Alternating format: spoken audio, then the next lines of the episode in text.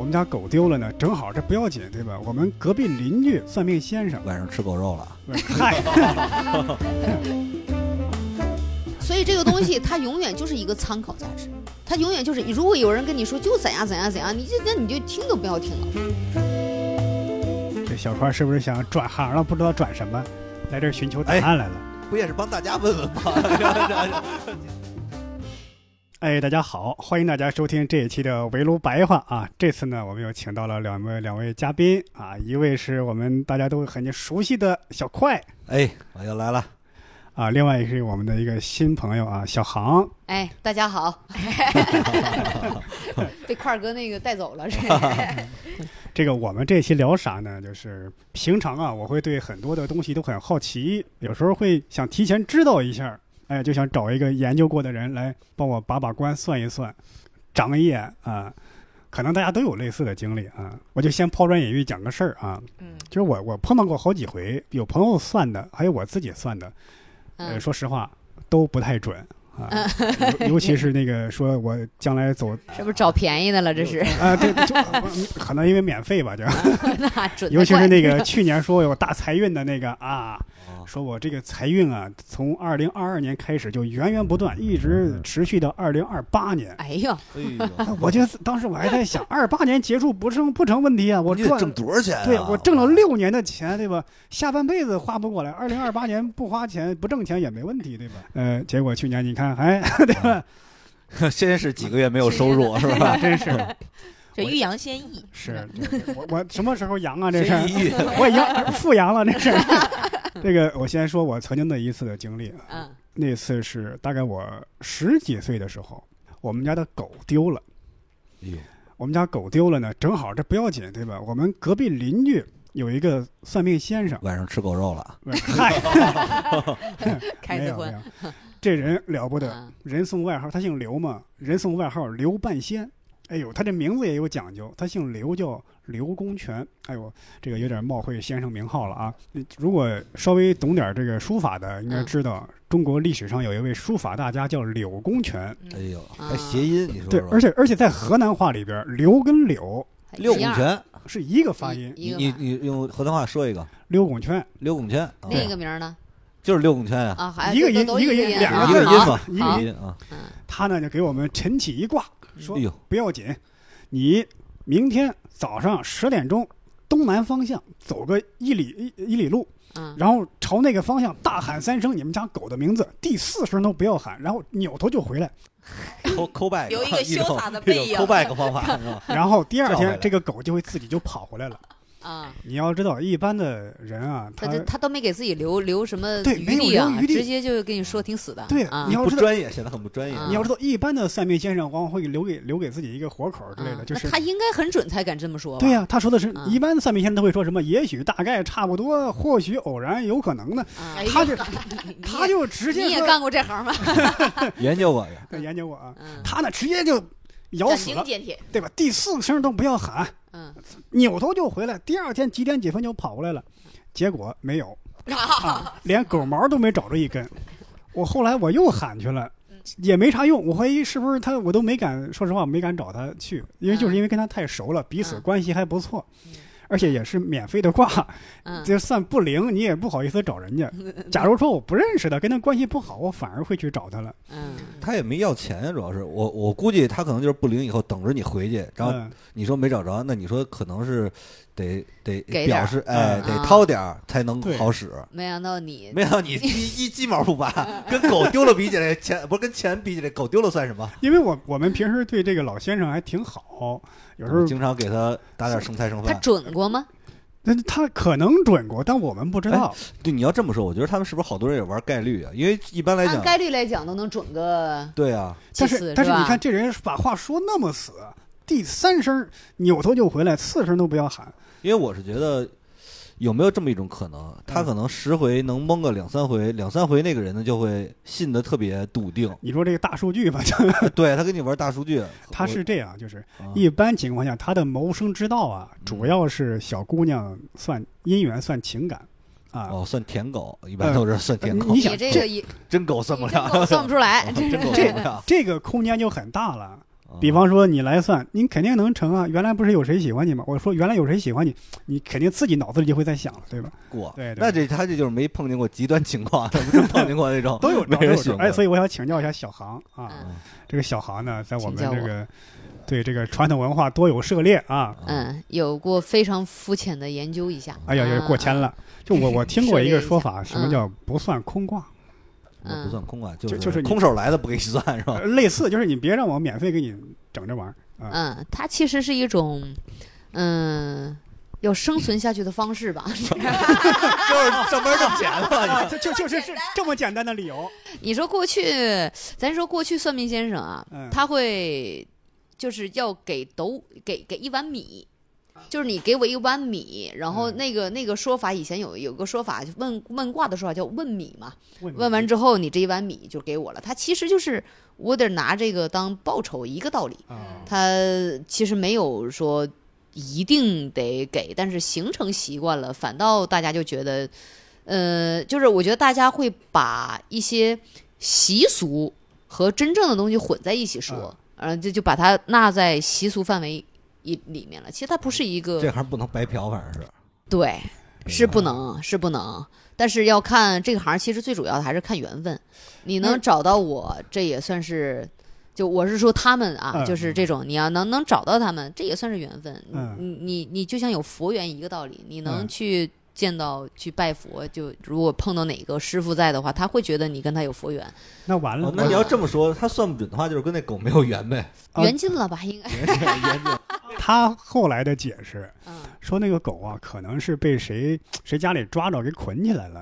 啊，他不然应该是在那儿对不然应该是他能跑出来的，但是他没啊跑出来，是可能捆得太结实了，是怎么啊。那他们都没算到这一步吗？啊？这话问的对，这话问的好。他不应该能还是他就是其实是呃还是不太会算，应该。但是你想，他这个年龄也不小了，我让他算，他都六十多了，研究大半辈子了。因为 我看他们家呀，那个一屋子呀，全是那个周易呀，什么嗯文王八卦呀，嗯，什么诸葛，什么反正大概那一类全有。他有没有什么成功的案例啊？据你所知，据我所知，好像没有，这辈子也就找人家。那为什么你还找找人家他去啊？因为近呢，关系好。哦，他还有一个事儿，我甚至感觉有损这个。我怎么觉得你你是很想把狗找回来吗？便宜了，当然，当然很不是很想找回来。我我觉得也是，他另一件事都有点嗯折辱这个算命先生的尊严了，我感觉。怎么讲？是吗？说说。是被人给骗了哎呦，他被人骗了。啊、而且是那种非常拙劣的骗术。啊，嗯大概是说，在以前流行这种，就是年轻小伙子扛着一袋儿那个呃行李什么的，嗯看到老头儿老太太就说：“哟，什么王爷爷、张奶奶，呃，怎么多少年没见了，不认识我了？你以前还抱过我呢，你忘了？”就给你套近乎嘛。你想在我们那儿小县城人情社会，真的走到哪儿，真的有可能碰到那个远房亲戚什么的，是然后跟老头老太太回家，呃，套近乎拉家常。一旦跟你拉近关系之后，接了个电话说：“哎呦，还有个谁谁谁也想过来看看，但是半路上跟谁撞车了，我身上也没带钱，人家就讹着他呢，讹着他不让走了。啊他也确实挺拙劣的。他也带着非常多的行李，要不我把东西放这儿，你给我两百块钱，我去赎人去。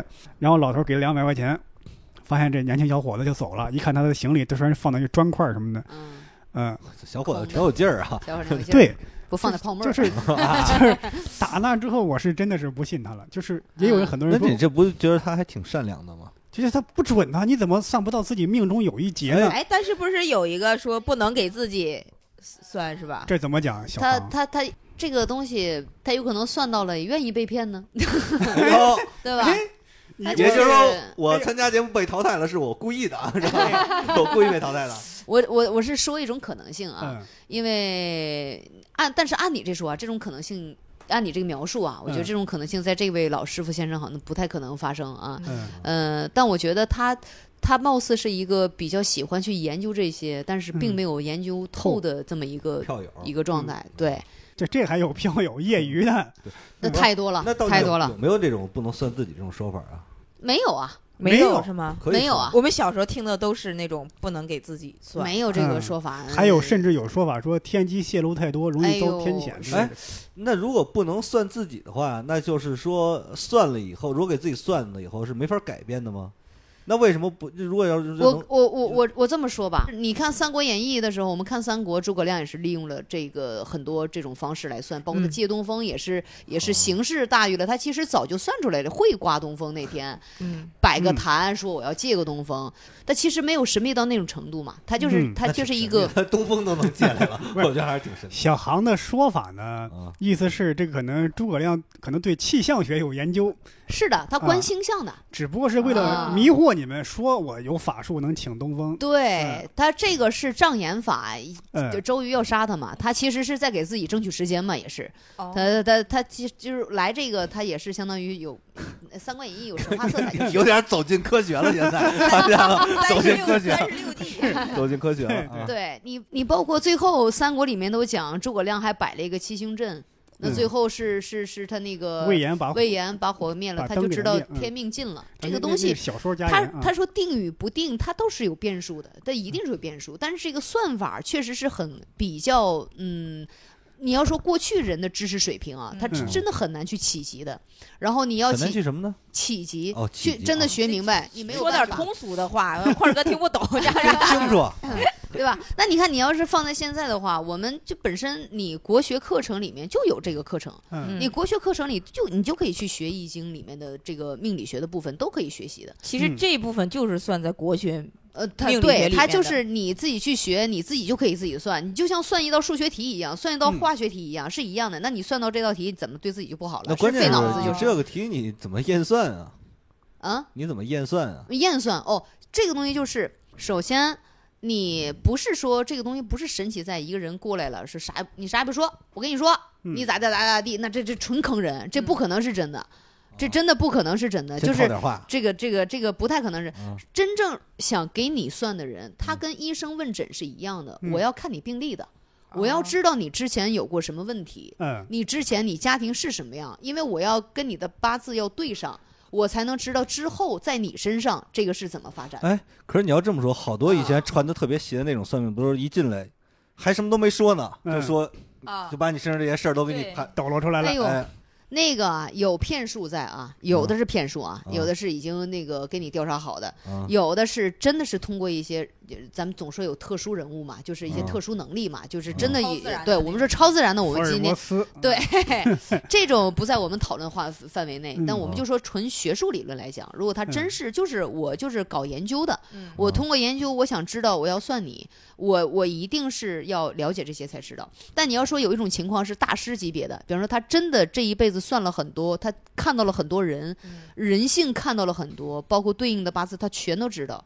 我给你们举一个历史人物，比方曾国藩就是这样的人。嗯他就是他就是来的人走几步，他就知道这人以后你能当官到什么程度啊，碰到啥问题，因为他太懂了。曾国藩每回见人都是你先走几步，范围没事，走两走两步，走两步走两步。走两步，但你看曾国藩家里的堂子很大，那个中堂你你你你你往里进的时候，他必定是看着你往里走的呀嗯，他就能看到你整个过程呃过来。你如果正常来讲的话，有人看面相，你们也知道嗯啊，但面相学的准确率。基本如果说单独看面相，嗯它的准确率只有百分之二十，你还不如抓阄准的，哦你懂吗？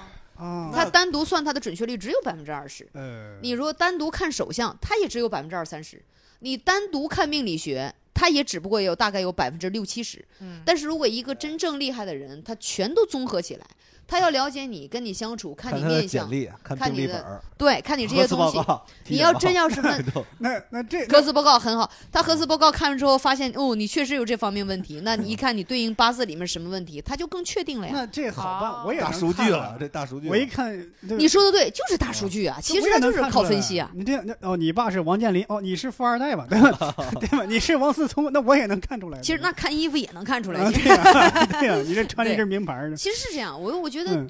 过于神秘，就是让大家会觉得它是有一种迷信嗯。色彩在里面嘛。我我只是从事的是，就是完全是感兴趣，从学术角度去嗯。你是周易，研究这个研究周易，对《易经》，其实《易经》下面《周易》啊、嗯。可以，因为这个东西它有很多个方面，嗯。你不能只涉猎一个方面。谁跟你说他只涉猎一个方面，我就看这个，我就这一流派，我就拿这个给你看，嗯。呃，也是蛮狭隘的。我觉得这个东西都是也是有点一通百通的意思。你嗯。这个东西要是真的懂了，它一定是博主博所呃众长的，呃众家之所长的，一定是这样，他不算可能是命的都是杂货铺嘛，你都得哎，说相声 的，说相声的都是杂货铺。哎，我我我嗯。有一个问题，就是因为我们小时候看电视剧，或者是家里面，就是比如说我们家乡或者啥的，嗯。一般就是有算的，他们总是以一个就是相当于双目失明的状态出现，所以这种是嗯，是是是到底情况。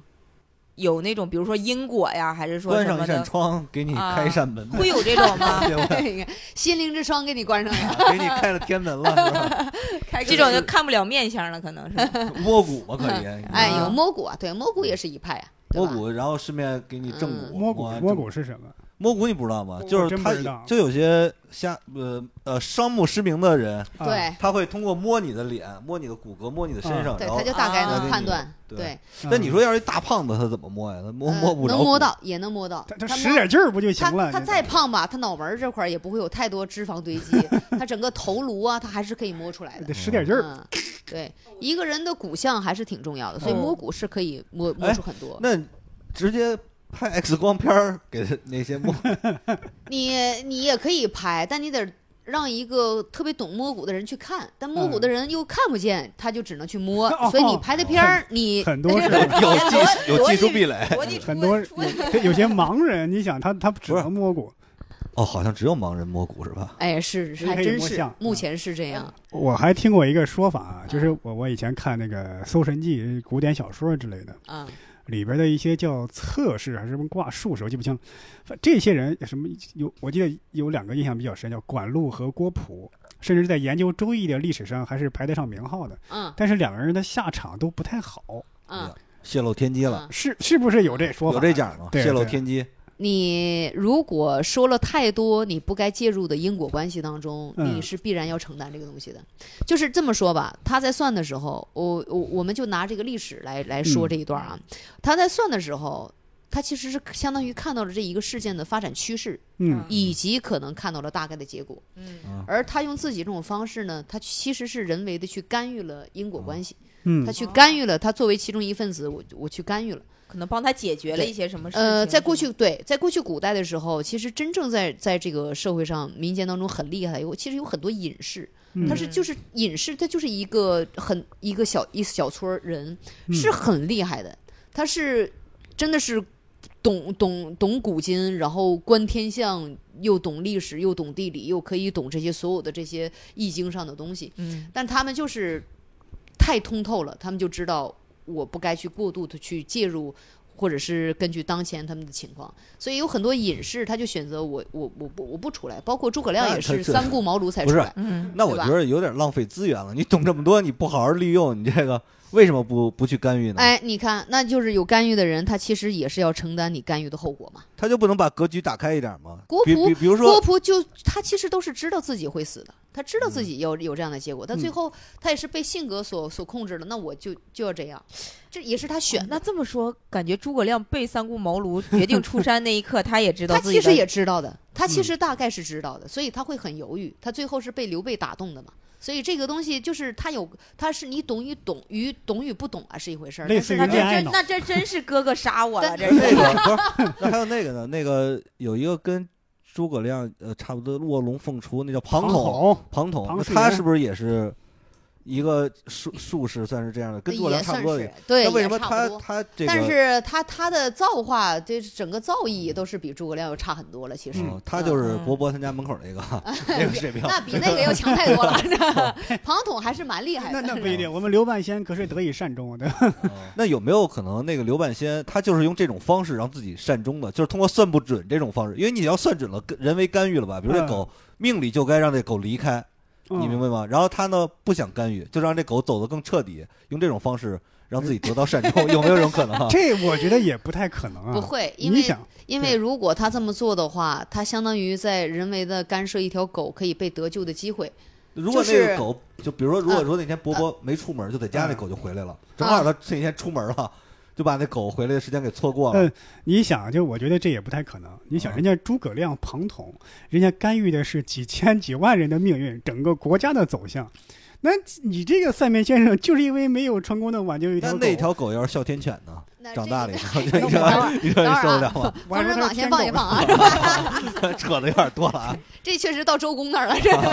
这这里面有一个问题，就是所谓算这个东西啊，呃，它就算是大数据，它也没有那么精准，嗯，就是它的准确率永远都是在你它的准确率哪怕到到了百分之八十，这都已经是很厉害了。嗯它没有办法说做到那么精准，不可能的。你要说，你看算八字，一个很厉害的八字先生，你给他八字，八字是按时辰给的，那你时辰里面还有小时，小时里有分钟，分钟里还有几秒钟，那人还是在不同秒、不同分、不同一个时辰里面会出生那么多人，你又怎么算呢？所以它其实是在给你呃把更细致的能能量给你化掉了，它其实是一个笼统的给你算一个大概的趋势而已。哦，所以要想准的话，他是越了解你会越准，是真是这样的。他越了解你，他会算的会越准，因为他相当于是在细化这个东西，细化到在你身上了，这事儿是怎么样的。但是他就算再准，他也是怎么着也要给留给老天去做主吧。就是经常听周围的人会这么说一句话，就是为什么说算大家会觉得有些人啊，因为有些人算的还是准的嘛。他就说为什么是是准的？而这里面有一个最大的问题就是。什么样人会想去算？一个是特别倒霉的人，走霉运了，嗯对我真倒霉了，博博这个笑声出卖了他所有。对吧？走好运的人永远不会突然想，哎呦，我得算一下，我为什么要走好运？不会这样。对对，倒霉的人走不好运，最近怎么这么倒霉？他才会想着去算一下。嗯，这样的人会去算，对不对？还有什么样的人？他有所求的人，我就想要什么东西，我才会去算。嗯所以就是这两种人算的时候，往往是准的，因为很明显了，你懂吗？就是这个能量场在他身上体现的很明显了引力。法则了。然后这个时候，哪怕你的准确度是百分之六十，在他嗯身上都会显得很准。就是什么样的情况就不准了？我们圈儿里经常会这么说：出家人，他是不是已经逃脱命运了？逃脱他他出他相当于是出尘世了嘛？他他嗯我不参加你，那我是不是你们就没法？他的命运就不准？是不准了。但如果这个出家人他真的是没有所求了，是不准的。嗯但出家人如果他但凡他想当个住持，我想往上熬，我想当方丈，我有想法了，他有欲望了，欲起这就准了。你要是那他他又开始符合这个命理学的我想练易筋经了，对吧？对他有他有所求了，他有欲望了，他又开始彰显这个东嗯西，那那那还是准的。哎，那你你们这种跟那些个看星座的，我们这种不不是不是，就就是呃，您这种呃这个流派啊好多了，好多了。啊，跟那个 跟那个是是呃看星座的，或者说塔罗的，嗯。或者还有什么什么，还还还有哎什么流派？星，MBTI 这种的，星星盘盘就算星座嘛这种的会互相瞧不起或者不会同行相轻吗？呃，如果是有瞧不起的，他一定是不咋地的，他肯定是不太懂这个东西。有点像小航说的那种，是不是就是细化辅助呃这种？呃，其实是殊途同归。嗯，只是每个地方的，就或者说流派啊，每个流派它的算法不一样，哦但其实结果是都应该大体相同的才对。其实哦就像一道应用题可以有好几种解决办法，，对但是最后的结果其实应对是差不多的。对更像是一盘西红柿，有地儿就给搅成西红柿酱吃，有地儿就是炒鸡你看，蛋这。就是咱俩文理科生啊思维的不同？这就是过日子人。做饭的人都到了都得让你吃了，对他真会做，他都是好吃的。你管他做的是什么，对不对？嗯，你你这道题你真会做，最后答案都是应该是这个，就是这个道理。嗯，嗯，就是你们。比如搞学术可能会有提升嘛？就你们是嗯用什么方式？就是呃，考级嘛，就不是考级，就是说是会，呃，阅历更多就算的更多会提升，还是说也是读的更多也会提升？这个其实实践是更重要的，啊理论是基础。就是它永远是为什么说这个东西它呃总是人去做，因为它很像是要有人的感觉在里面。嗯就是你要知道一个事情，比方我给你举个例子，我说你接下来可能这一个月就是要发财，嗯但是你要发什么样的财呀？你是发二十块钱的财，还是发二百块钱呢？两千块的还是两个亿的呀？嗯对吧？你这个力度就是怎么把控啊？你他到底发的是哪种财啊？嗯这个全凭经验，哦全凭哦经验。就是说，你首先你得了解股市，再看他买没买股票，说的很对，你得了解他是什么身份的啊人，看看他是哪个档次的人，嗯，他在做什么事情，你才知道他发的是哪种财。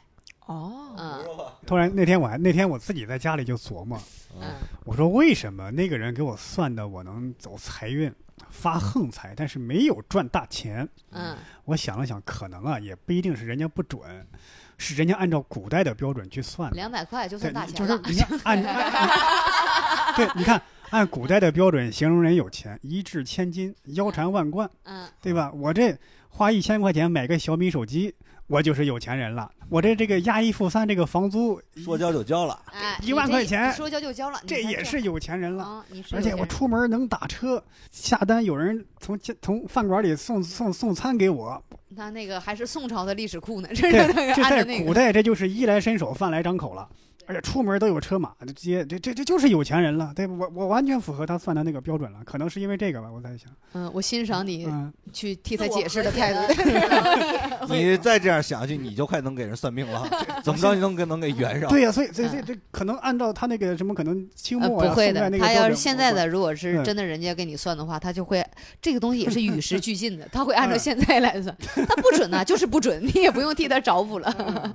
嗯我还在想，可能就人家那知识库没有更新啊。嗯，比如说你你会给朋友算吗？对，啊，但是就是比如说看到特别好或者特别不好的话，你们会有就选择甄选的会跟他比如说吗？说你今儿来看他印堂怎么那么黑呀、你会怎么跟他说？你会你会提醒他吗？就是你会怎么说呢？包装一下自己的话术，让他好接受一点吗？还是说有的就不会跟他说？嗯，还是比因为可能有的人算他只想算某一种嘛，就比如如说想算财运或者想算婚姻什么的。或者说，比如说有人想结，特别想结婚，然后你一看他这辈子就结不了婚，你怎么跟他说呀？呃，你们这是问了一个，非常行业机密了。哎，算是吧，哎算是算是这个问题，我可以这么回答：如果你觉得你自己会算命理，然后并且看别人的八字的时候，真的能看明白很多东西，那么你你自己的身上就是有份使命，就是你要帮助他过得更好，嗯，就是你要让他觉得，就是让他会往更好的方向去发展。那嗯这个是你最基本要做的事情，你不能说人家听完你命理之后，觉得好闹心呐、靠嗯，不想活了。那这个这个就是有违背，那你还不如就不给他看了，或者说我我就不看了呀。啊、但你要这样说的话，这套学说里边不是有一个说法是，你这辈子过得不好，是在还上辈子的债，啊啊，嗯但他这辈子本身就应该过得不好，你又又想帮他过得好，那他这个债又得让下辈子还，没法还了。还不上，这这不是 那你失？失失信人了吗？这不是？那算 借首先啊嗯首先这个学术里面没有这辈子过不好是还啊上辈子债这个说法。嗯另外，我可以解答你这个问题，就是呃，所谓的过得好与不好，其实很多是在人心嘛。人的心态上的问题，然后所谓的所谓的事情是不是所谓的还债，这这抛开学术理论来说来说，是有一些你你你你避免不了的外界强加在你身上的事情。但是你看，我我就见过有的人，就是他明明应该是有个很不好的事情发生，但他自己都没觉得啥。如果同样的事情发在另一个人身上，他他会觉得不好。就是有很多人离婚，了哭，有些人离婚了高兴，哎，这个吧，是这个意思，是这意思是这意思？是吧？是这意思。但是也有的意思，就比方说，有的人，嗯，损失了一笔钱，嗯，他会和解掉，他会嗯觉得，嗯，没什么，我就当破财破财免灾灾了。啊但有的人就钻着脚尖儿，就凭什么是我的，他就他就出不来了，他就非常难受。嗯，所以，同样的事情在不同人身上，他的打击是不一样的。嗯，所以就是多少钱？我觉得就这个人，看有多少钱。对，有的有的人，嗯有的人我一个月挣五千块钱，我没了十万；我一个月挣三十万，我没十万，那打击肯定是不一样的。万一人家就是对豁达，就是豁达。对，那其实算的时候好与不好，跟他说的时候也是某种程度按社会标准来的，是吗？还是嗯，是，呃其实是往他更主动性去说，就是你啊接下来要怎么做会改善这种情况，嗯而不是说你接下来要面对的是很不好的东西，不是这样，而是怎样做会变得更好。嗯。嗯，因为人总是因为命，你不能那么独断去说，因为这个东西准确率是有限的，嗯嗯，它嗯它它只是一个参考，嗯。所以你永远让大家要抱着希望好好去生活。前经常看那种电影或者电视剧里边就有 小孩或者谁走大街上，嗯，然后一老头走过去，施主你印印堂发黑，最近必有什么大灾。他们你说他们这是，功夫吧？你说的是周星驰小时候？对呀，我我记得这种剧情应该啊，你说那个是一看你就是武学奇才，对吧送了？一本《如来神掌》，对，对，看出骨相了，这属于武学奇才。因为我记得以前好像看电视剧中经常有有这种题材。那你要是比如你走大走大街上，嗯，看见有人可能脑袋上就飘着东西呢，或者就一看他今天就要倒大霉，血光之灾。我还真看不出来这个。啊，哦我要是能看出东西，我得去先去看自己眼科去。我这没看到什么杂乱的东西。飞哦飞蚊症可能是 我是我是有个问题，嗯就是你看啊，原来咱们好像有一句话叫什么“命中之事不可不可为嗯”，还有人说我要逆天改命，嗯，人的命嗯天注定。这不矛盾了吗？嗯，你比方说，这人算我今年能考上清华，那我就书本一丢，我不学了，反正我能上哎清华。这人说我今年考不上，那我还学习干嘛？对吧？啊既然命中你之事特别好，都已经定了，特别好，你？说的特别好。就是这里面我我发现有很多人都有这个疑问，嗯但这里面其实有一个问题，比方说有人跟你说你能考上清华，嗯你相信我，这个人信与不信，这个人都是能考上清华那个坯子，你就嗯不是那个能摆烂的那个人。你明白吗？他看的不是一个结果，他看的是一个这个人是什么样的人他能做什么样的事儿，嗯他是看得到的是一种能力。嗯，就是你，你能考上清华，他也不见得知道，他只知道你很厉害，一定能考上很好的学校，他只是赌一把，我嗯给你个力量，你考就是你就能考清华。嗯嗯呃，嗯，不可能算出八字，哎呀，能考能上清华，这有这么细致吗？三千年前老祖宗的东西告诉你，你能上清华，而且我觉得这，清华才一百年，我觉得这我都能给你圆。比如你嗯，我算你能上清华，那到时候你没上，你不好好学习，我说你不好好学习肯定上不了啊。我要跟你说，你好好学习，你是肯定能上。那那你看我第二个问题就是，他要算我考不上大学，嗯，那我还努力吗？不考不上大学也不是一定是一定的。我给你举个例子啊，如果说你，比方说我们就是说当下这个流年，就是一个、嗯这个今年，你今年呢就有一个有一个很明显的一个一个现象，比如你是一个学生，嗯我说你的印星受损了，印星就代表学业。啊啊，印星受损了，你可能就直接这个直接就代表着你上不了。他看到之后，他说：“那你肯定考不上学了。”不是的，但是印星代表东西很多，你也可能是搬家了。如果你搬家了，也会表现出印星在动，对吧？啊如果说你妈妈身体出问题，也会表现出印星在动，对吧？它不见得一定是印在你的学习上。嗯也就是说，如果有一个人就跟你说你命中就是考不上大学，你就那就完全不要信了，因为不存在这样的事情。那这个印星管的还挺杂的，没错，它就是一个能量上的印是哪个印啊？印是给你印记的那个人的意思啊。比方说他在六亲当中就是代表母亲的位置，对吧？哦他就是给你印记的那个人。那你你实际上是他代表的意象有很多，所以嗯它不是一个笃定学，它不是说这个东西算了你一定会怎样，嗯那就一定不准是一定的，那别的就没有一定的。因为这种算上不上大学的，其实算挺多的。我们老师以前就老跟我说，你肯定上不了大学，这准这这准啊！不用不用老师，还挺准，还挺准，老师你这是看你平时学习成绩他也是看出来的，他也是根据大数据，你知道吗？那是 哎，好几年学习的大数据，每次的模拟考，没错，他也是在预言你，但是也是准的。不是，但是我觉得，如果算你考上大学，我觉得就算你考上了，嗯你就你没努力，那就说明我算的准。嗯，你要是努力了，还是没考上，也说明我算的准。但是你努力了，你你考上了，我就会说，我当时那么说呢，是知道我只我只有这么说，你才能考上。所以你现在呢，激将法，所以你现在就意思意思就完了，你知道吧？所以激将法怎么着都不亏，我觉得这个。也是啊。你说我要是真考上了，我一高兴，你一高兴，对，怎么你想哎呦，原来你当初想的那么远，肯定是这么想，充满了感激，对不对？但是说这话的人挺不负责任的。嗯，嗯，希望你只是举个例子，如果真我我确实是举个例子啊，那还好。因为我是上了大学了。哎呀，那这个桌上谁没上大学？老师算的准，那你怎么办啊？我我不想改命，你知道吗？我我我是想问你们两位有没有算的经历？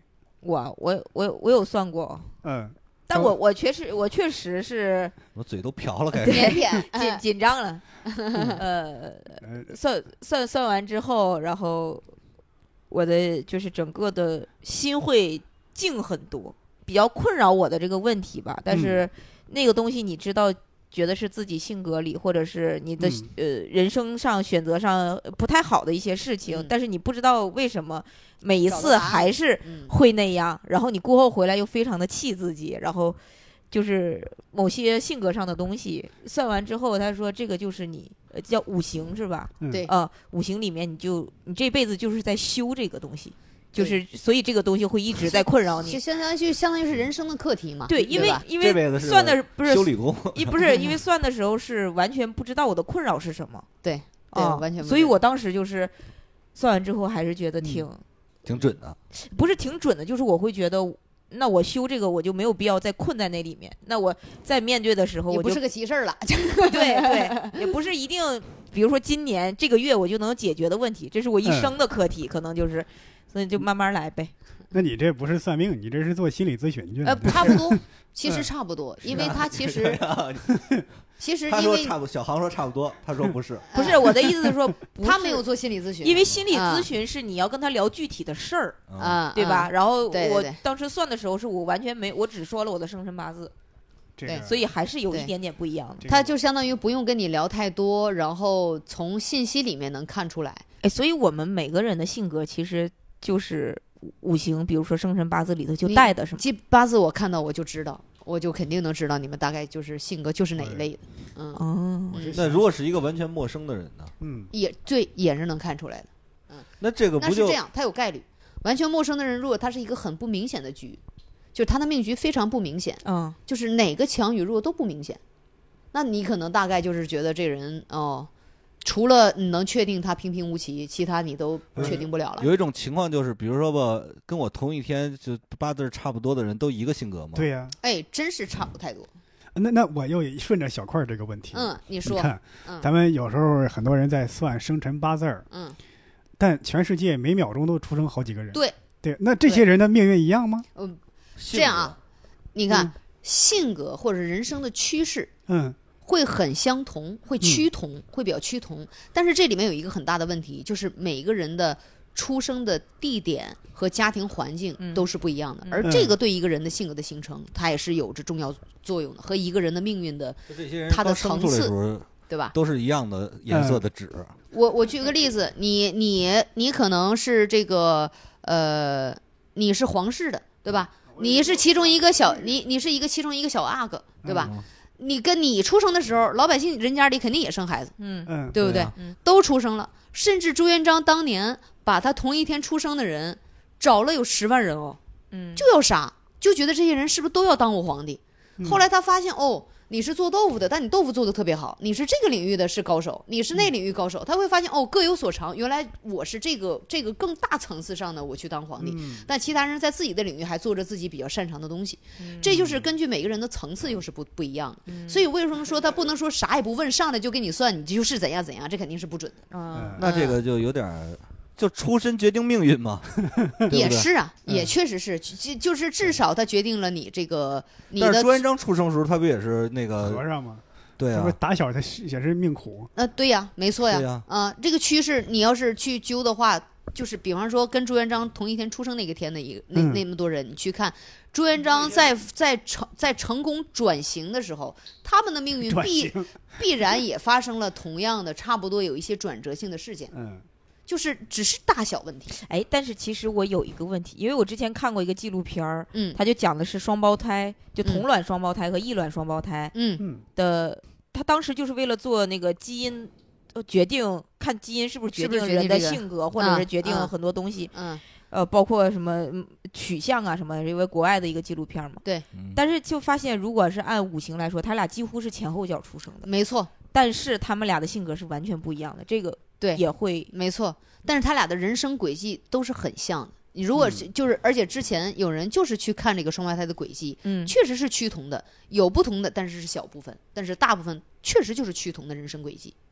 哦，对你，你你那你要说命理学，我就还是说命理学，你看你也只能看个大概啊，它就是百分之八十，嗯它再嗯准也是百分之八十，它永远有百分之二十是留给你自己，留给留给更多的。环境、对呀、家庭，嗯，就是说，嗯，大家还是有可能逃脱这个命运的束缚，对不绝对？有可能，啊对不对对，非常有这个可能。我记得看好多电影都是这样的，嗯往往一开始有一个预言家啊，啊，给他算你将来可能遭遇不幸之类的，啊但是后来这个主人公凭借着很多努力吧，就突破了这个命运。比方说那个沙丘，嗯沙丘也是这样，嗯，嗯他在跟那个对方决斗之前，就有人预言他是要死掉的。对，但是他把那人打败了。嗯，嗯那变数永远比如说像给小块儿算，拿到他的生辰八字，嗯，是不是那个八字上面会就有前几年他发了一笔横财，就是拆了那一年，拆二代那一年？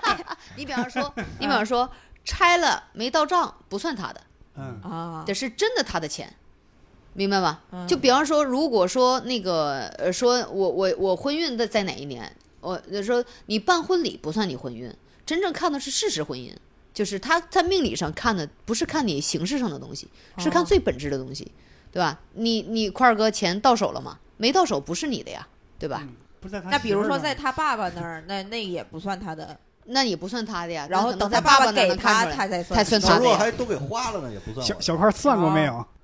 我我算的不是这种，嗯，我算过那种什么时候拆迁？这种你当时就不需要，这种你已经不需要算了。不是因为有很多种形式嘛。嗯，我算过那种比较先进的那种 AI 科学 AI 算命算命哈。哎呀，，AI 算命是通过那个因为你想，如果说它真是靠数据的话，其实 AI 肯定要比人准嘛，对吧？说的对，是的。你你如果找个三角流的师傅，你真不如找个 AI。AI 是最起码是大数据是准的呀，对对吧嗯？它是有这个最基本的准确率在但是他给。我算那个，就算的是我有什么什么有一马，嗯，就是奔波嘛。对哦，但奔波，然后我没听懂呢。然后还有嗯还有一马桃花，说嗯，那个反正在奔波中遇见了桃花，然后花粉过敏了。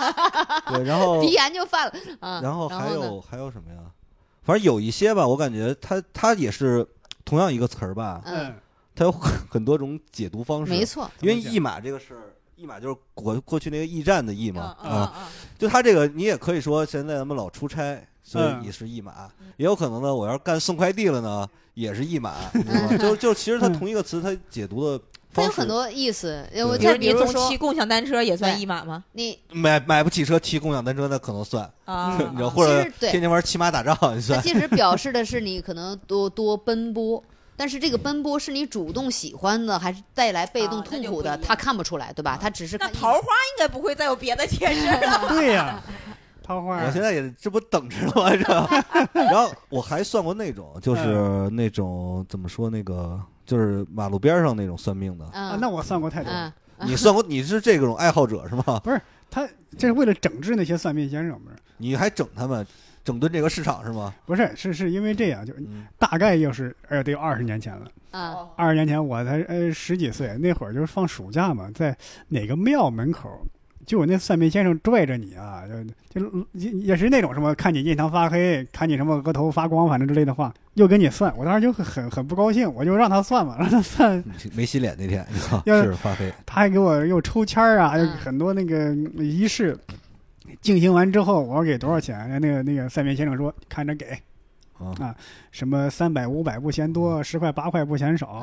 嗯，我就掏出了两块钱，然后那个算命先生当场就发飙了，给你费这么半天劲，说这么半天，什么光唾沫星子都喷出去多少？这两块钱不够茶水费呢。没有。我说你为什么烦他？是一开始他都强迫你，你就烦他吗？因为我是那一走那一路嘛，走几步有一个拽着你干嘛干嘛，你什么印堂发黑，啊走几步你印堂发黑，啊走几步你额头发有光，前面让那么多人都说印堂发黑，到你这儿红光满面之类，就你看到你就想，那那那给他们搞一下子，啊对付他们一下子，就这样。啊因为我以前其实算命都是一种玩儿的心态，因为嗯我不太，其实我是不太信这个，嗯因为我是觉得，首先自己有很多问题是清楚的，你知嗯道吗？就是你，但是你清楚问题不代表你能解决这个问题，嗯嗯对吧？所以我觉得嗯算了半天吧，其实没什么用。比如说，就像咱就拿这个考大学举例，嗯，我也知道。我每天做题做到两点，我就能考上，但你就做不下去，你明白吗？ADHD，对，因为这很多事情，我感觉它就是这样，就是你你你你怎么做能变得更好，或者变成一个你想要的结果，你是知道知道这个方法和途径的，对，那你其实那你就是属于不需要，但是你你没有需要，对，你是属于不需要去算命的人。那有的人是迷茫的，有的人是他真的没看清自己，嗯然后也不知道我要怎么做的，嗯，他就想去去借助这种方式，这个对，算一算，小航说的这个很对。我为啥算？嗯，去年就是因为我憋在家里，你也出不去，你啊，你心里烦的不得了，啊你想找各种方式来解闷儿，歌也听腻了，电影也看烦了，游戏也不想打了，就想找个刺激新的刺激点吧。我是我我我我算的时候会包括我自己有那个段子里不也讲吗？我现在算其实就是不想知道到底真发生啥了，我就是啊想通篇看一些好的东西，我就想啊听人说两句好话其。实就是心灵的嗯安慰那种。对嗯对我也是，就是想听人说说点好。哎，有没有那种规矩啊？就就是坏坏事也得好话这么说，有没有？嗯，因为我我刚不问了吗？我刚问了，说如果嗯看到不好的怎么弄？就是在这里，真正的坏事只有人生命去世啊这种大事算坏事，严格意义上的坏事，嗯，其他都不算坏事。其他就看你怎么去看它。福兮祸所依，对 祸兮福所托。对，几年前有个新闻不是吗？香港有一个著名的风水师被泥石流给埋了，就嗯，还是开他他好没有好好研究地质，对呀、那那也可能那一块风水好，当场就葬又当天晚上又刮风又流水嘛。啊，他还是开车路上过去了，可能就为了赶那一下哎。对，说到风水，比如说嗯。咱们中国人就是其实挺看重，就是去世之后你那个墓的位置，嗯，所以风水这个不是，这不是你的你擅长的领域吗？哎，我是学地质的，我哪是学？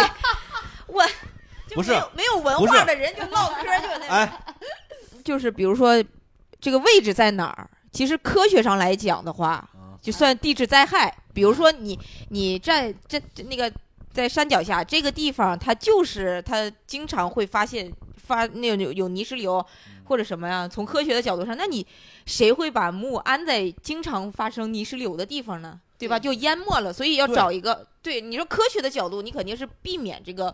被淹掉，或者是避免那个地，你处在地震带上，你搁那安一个。呃，这个我我听史徒子说过类似的话。嗯史徒子他是以前做景观设计，学景观设计的，他就说在以前啊，可能是这个风风水师或者说这这个设计师，他为了说服甲方，他就编出一套话术，对吧？其实你说的很对，有很多都是嗯因为这个。他说你这个房子这么盖不行，说这么盖有危险，容易塌，可能说服不了这个甲方呃，你要我就这么说的盖。他说这有煞气，这可能就说服他了。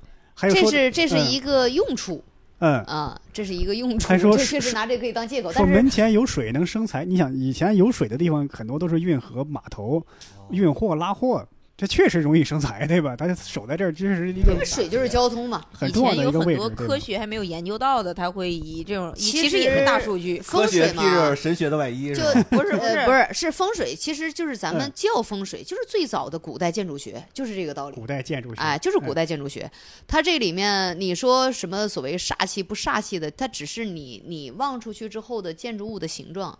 我举个例子，比方说你要从这个窗户望出去，你望出去之后，如果你抬头你见，比如你就窗，当然我不知道你这个方向啊，你这是朝哪？朝朝南而正南方向，如果你正南方向有一个尖儿的那种建筑物，你知道吧？嗯顶尖儿像尖儿塔一样，特别尖儿。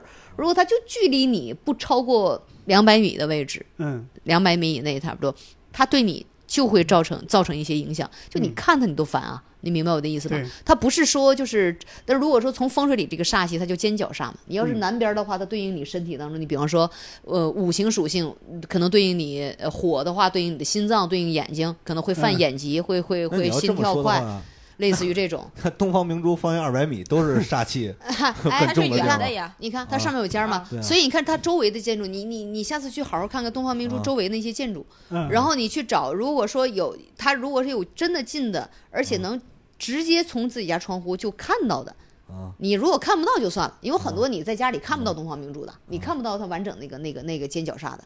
如果你完全能看到，而且距离你家很近，你家一定也会到相应的流年会会对应到一些同样的能量场里的事情，还是会有反应的，会有一些反应。轻那重的问题。我要看这个，会有些我就会想，是不是代表我这个人特别拔尖儿？哦 没准是好事儿，你知道吗？给自己梗拯救了心里我也欣赏你的这种解读的方式。这有些会有些反制措施。对，我在你那有个今儿，我在我这有整个盾牌，或者我这整个针眼儿的，对吧？扎进来是吧？我穿针引线是吧？对呀，我针尖儿对麦芒，对吧？这边放一个钱币就扎进钱眼儿是里，就像。这谐音梗拯救命运。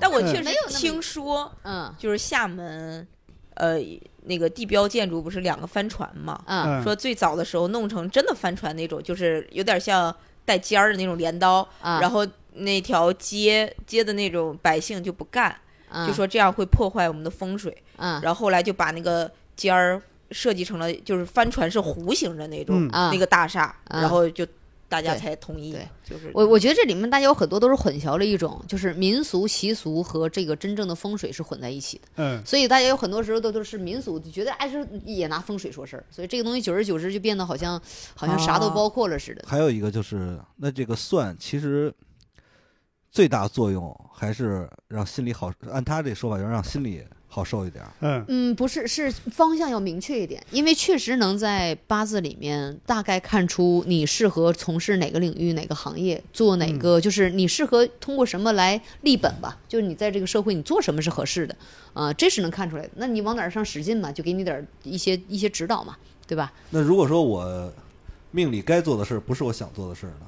呃，这种情况 不，想讲脱口秀，呃，没办法，他不想。他可能就是不想工作，这个这个就是涉及到一个问题，基本上不存在这种情况。命理上跟你说你要做，一般都是你想做的，就是你自己就往上找。但不对吧？因为我觉得很多人的工作都不是自己想做的。哎呦，那他命里也没有这个工作呀，他他一定没做到他命局里最适合他那个工作。因为你想，如果要按这个说法，那每个人都做了自己想做的工作，你不是想做就能做的呀，你被迫呀，你就得做现在这工作，你得养家呀。就是说他想做的是命里没有的，好多人的不是现在没错没错适合做没错，是两个，太多。人都做了命里面并不适合自己做的东西，他没有做到适合自己的行业。也是没有找到自己对想做的这个行业。对，他可能那这种人可能需要去算一算，看一看嗯我我我我大概适合哪个领域。我再给你举个例子，有的人就适合坐班儿。你就得在单位工作，你就不适合做买卖。你做买卖肯定赔，他非倒不信我非要做，那你肯定赔呀、就是不行的，对吧？这个是这是我是举个例子啊，这是最基本能看出来的，你到底是适合做什么的。这小块是不是想转行了？不知道转什么，来这儿寻求答案来了。不也是帮大家问问吗？这 仅仅是我一个人吗？啊，因为看照你刚才的说法吧，这个东西呢，它也有点科学内核在里头，嗯对不对？嗯如果它有科学内核，它好多就像比如什么出马仙啊，什么黄大仙这种事儿，这个不是这个范畴的了。比方说，我们今天讨论的就是在学术范围内，嗯，都是学术能给你解决的。如果嗯说有其他的力量存在的，那超自然的力量。对这个我也确实是我，因为我不是超自然力量那一派的，哦，就是这个跟那个不是一码事儿。这不是一码事。就是今天我们讨论的，比如说命理学里的所有的东西，嗯其实这些都是你看书你也会，哎你只要去记去学，你也会。那那这个东西现在为什么没有一个比较专业的课程呢？有啊有啊，国学课程是有了。国学课程里有命理学，你学不学？我以为是专门研啊周易，嗯，不是，嗯，是有有我说，而而且每每个地方都有易经协会，它都是会有这些课程，都是有的，嗯，全都是有的，有很多人都在学。你我我现在回刚刚才那个，我又想起一个，那你说这就是对人的这个职业有一个帮助，那其实就很像那种呃高考前会让你买一套什么特别贵的题，让你做完了以后看你适合哪个，嗯是嗯跟这个有有点像。呃，就是你要说结果上是是一样的结果了，但是它其实理理论内核是完全不一样的，还是不一样的。你要说咱们再稍稍说宽一点，说广一点，你要说这个这个命理学它到底是通过什么？我就是八字是什么？它天干和地支嘛，嗯对？吧？这是最简单的东西。天干地支地支大家都知道，属相是根根据地支来的。每一年的属相都是跟着根根据地支来的，哦子丑寅卯辰巳午未申酉戌亥，这全都是根根据地支来的。那你天干和地支匹配成每一个人的年月日时，每一个你的年份就是有一个天干，比如癸卯年，今年就是癸卯年，嗯对吧？嗯然后癸卯、甲辰，然后寅壬，就这样辛丑，这样就就变成了一个八个字嘛，就一个人的八个字嘛。啊那它其实最终是归结到是天干和地支匹配。那你那这有个最基本的理论，就是天干和地支是怎么来的嘛？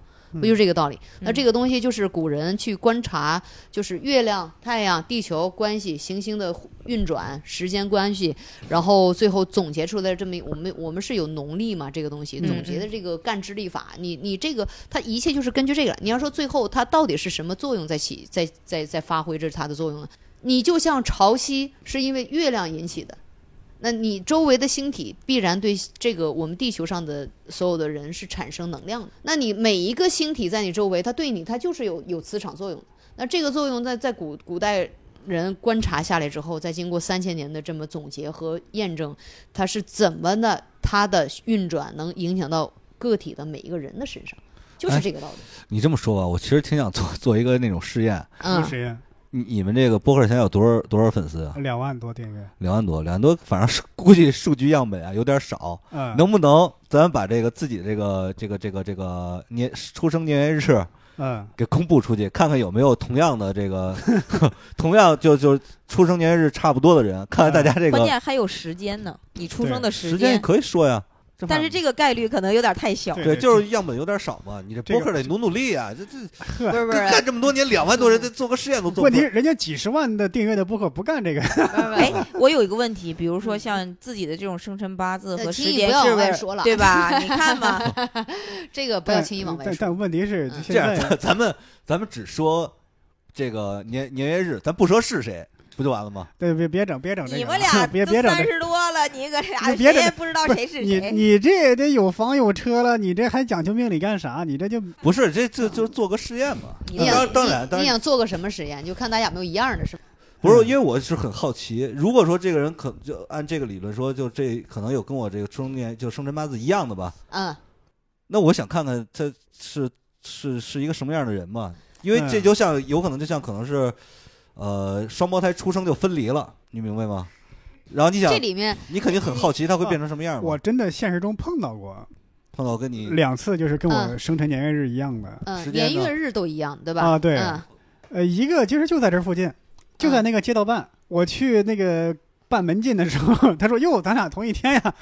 就是这个里面有一个，我我我觉得就是块儿哥想做这个实验，我其实就能解答了。你看，其实大家有很多时候都说你什么星座的，”嗯，你什么星座？你说阿姨看你就像那星座，你星座都是按月月来的。你看那一整个月，你都别说某一天了，一整个月它都有趋同性，你懂吗？一整个月这个出生，一个星座的人，他都有某一个相同的特质。嗯，你更何况是同一天出生的人，你要说他有没有相同特质，一定有相同特质。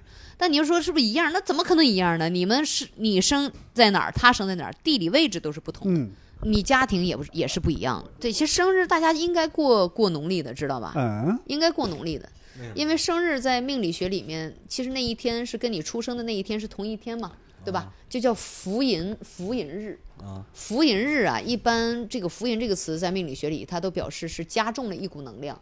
嗯你本来是就同样的字儿，就是又出现了一遍了，相当于它就相当于同一股能量又在你身上。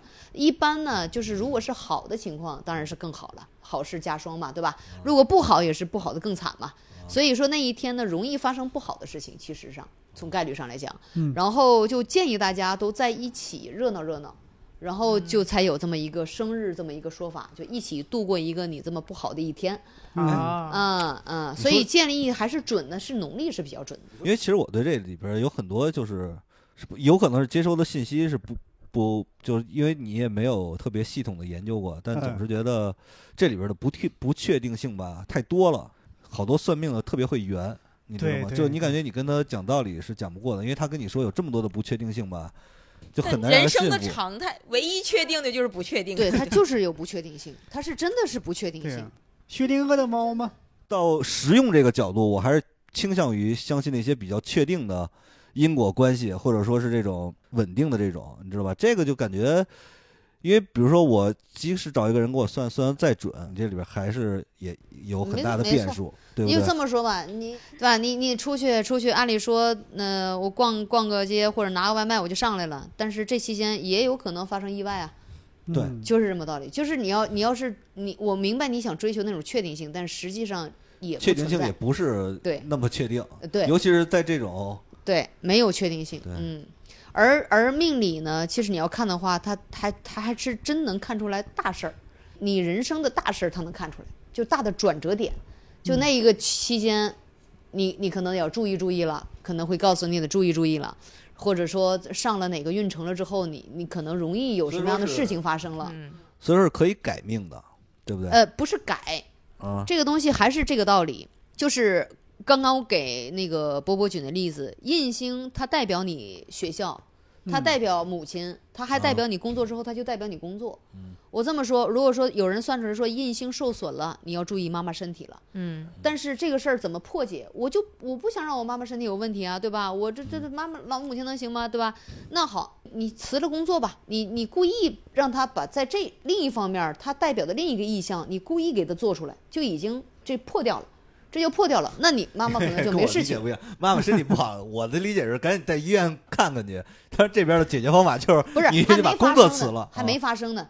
就是你做个体检呗，这对，你可以都可以啊做体检那个注意妈妈。然后，但是有些事情不是你做体检，他就他就没有事情的。是是，你必须要承认这一点，嗯对？吧？所以有些事情你你说我咱们就说从命理学上怎么破解这个事情。啊，如果在命理学上看出来了，那这一个字儿其实代表着很多能量场。嗯那你那你就通过你就像打地鼠一样，你把这儿给按下去，它那边起来。嗯，你不想让它收拾，你把它打下去，但它从这边起来。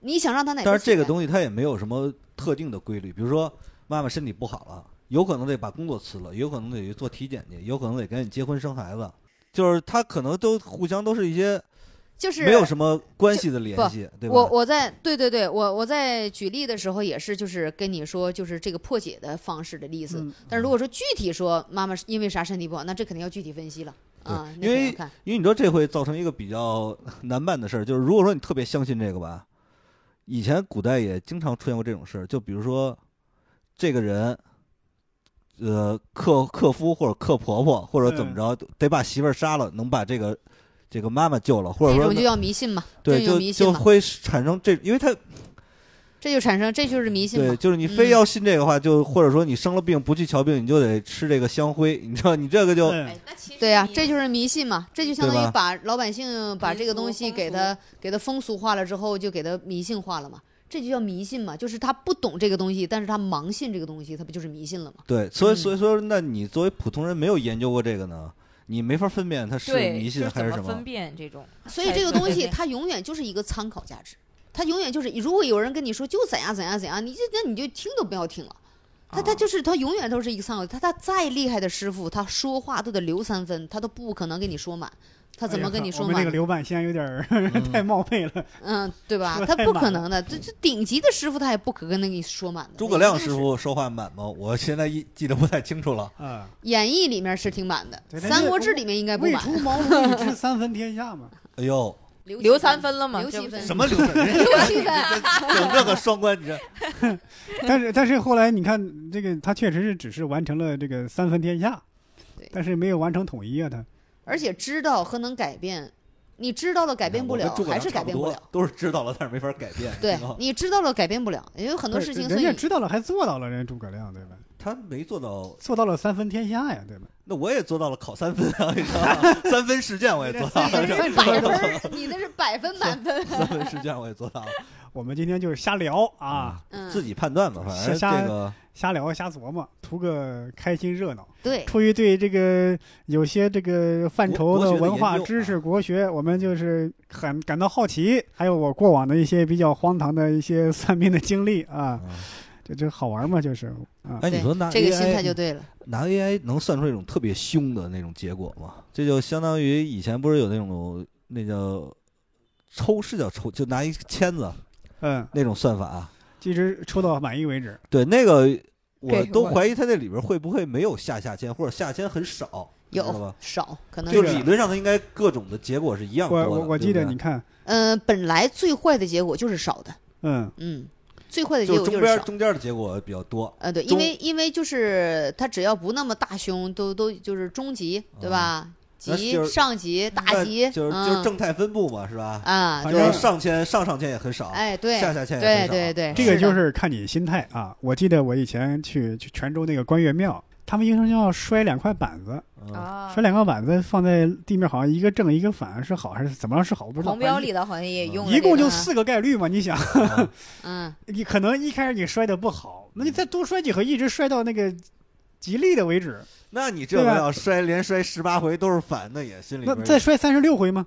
对，我就不信没有好的，对吧？不是你摔三十六回，你也同样得需要三十六个正来冲啊，你一个也冲不了那么多哎，呀。那不一定，我我只认那最后那我认为满意那一个啊。哦，所以说还是人定胜天。对，玩的就是心态，对吧？哎，哎。你，这个心态都没玩儿，那确实，如果信它只有四种结果的话，就一嗯。正一反嘛。那其嗯。实还是中间的会偏多一点，就是大吉和大凶都是偏少的嘛，对。因为概率是四分之一。是就是就是，这可能就是人生的状态，你太糟太好都是的，很难。对，啊就是这样，好，嗯，我们今天呢就到这儿，听我们瞎玩这聊这一期啊、感谢各位的收听啊。